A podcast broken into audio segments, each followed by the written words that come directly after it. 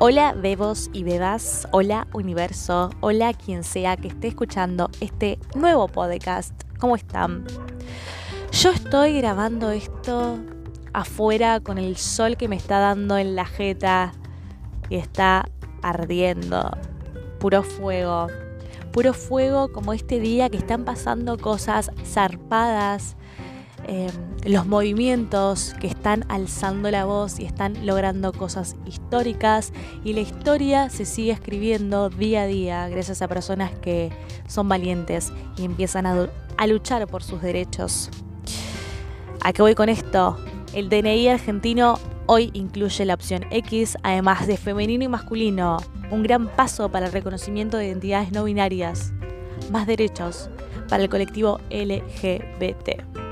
Así que desde que me enteré eso estoy muy entusiasmada, como las sincronicidades que están muy en movimiento.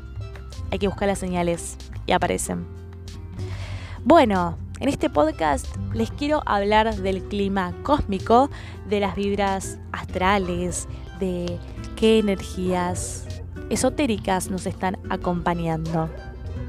Arrancamos, tengo bastantes datitos como puntitos, así que voy a empezar a profundizar. Bueno, primero, estamos en vísperas leoninas. Mañana ingresa el sol, el Leo, el rey, como este arquetipo. Más adelante voy a hablar de esto, ¿sí? Pero para ya saber y despedir con mucho amor a esta temporada canceriana que nos dejó en claro que no importa a dónde vayas, cómo y con quién te muevas, el hogar está en vos. Como segundo dato astrológico, Mercurio entró en cáncer. ¿Qué significa esto? Esto directamente nos lleva a un mood muy bastante comprensivo.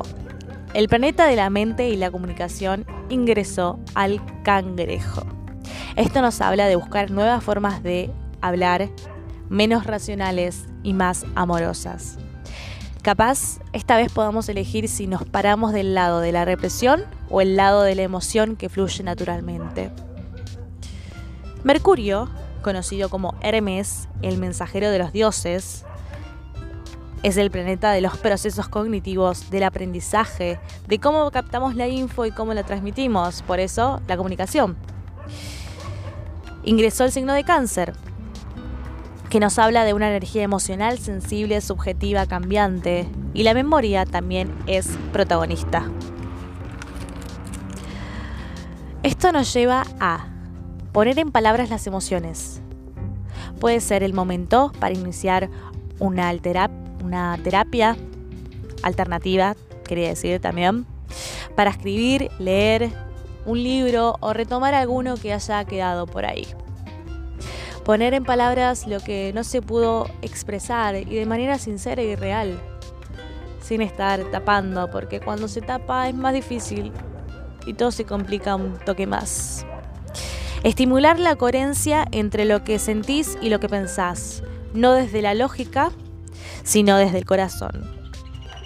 Menos teoría y más empatía. Cuidado y nutrición. Y ojo con tomarnos las cosas personal.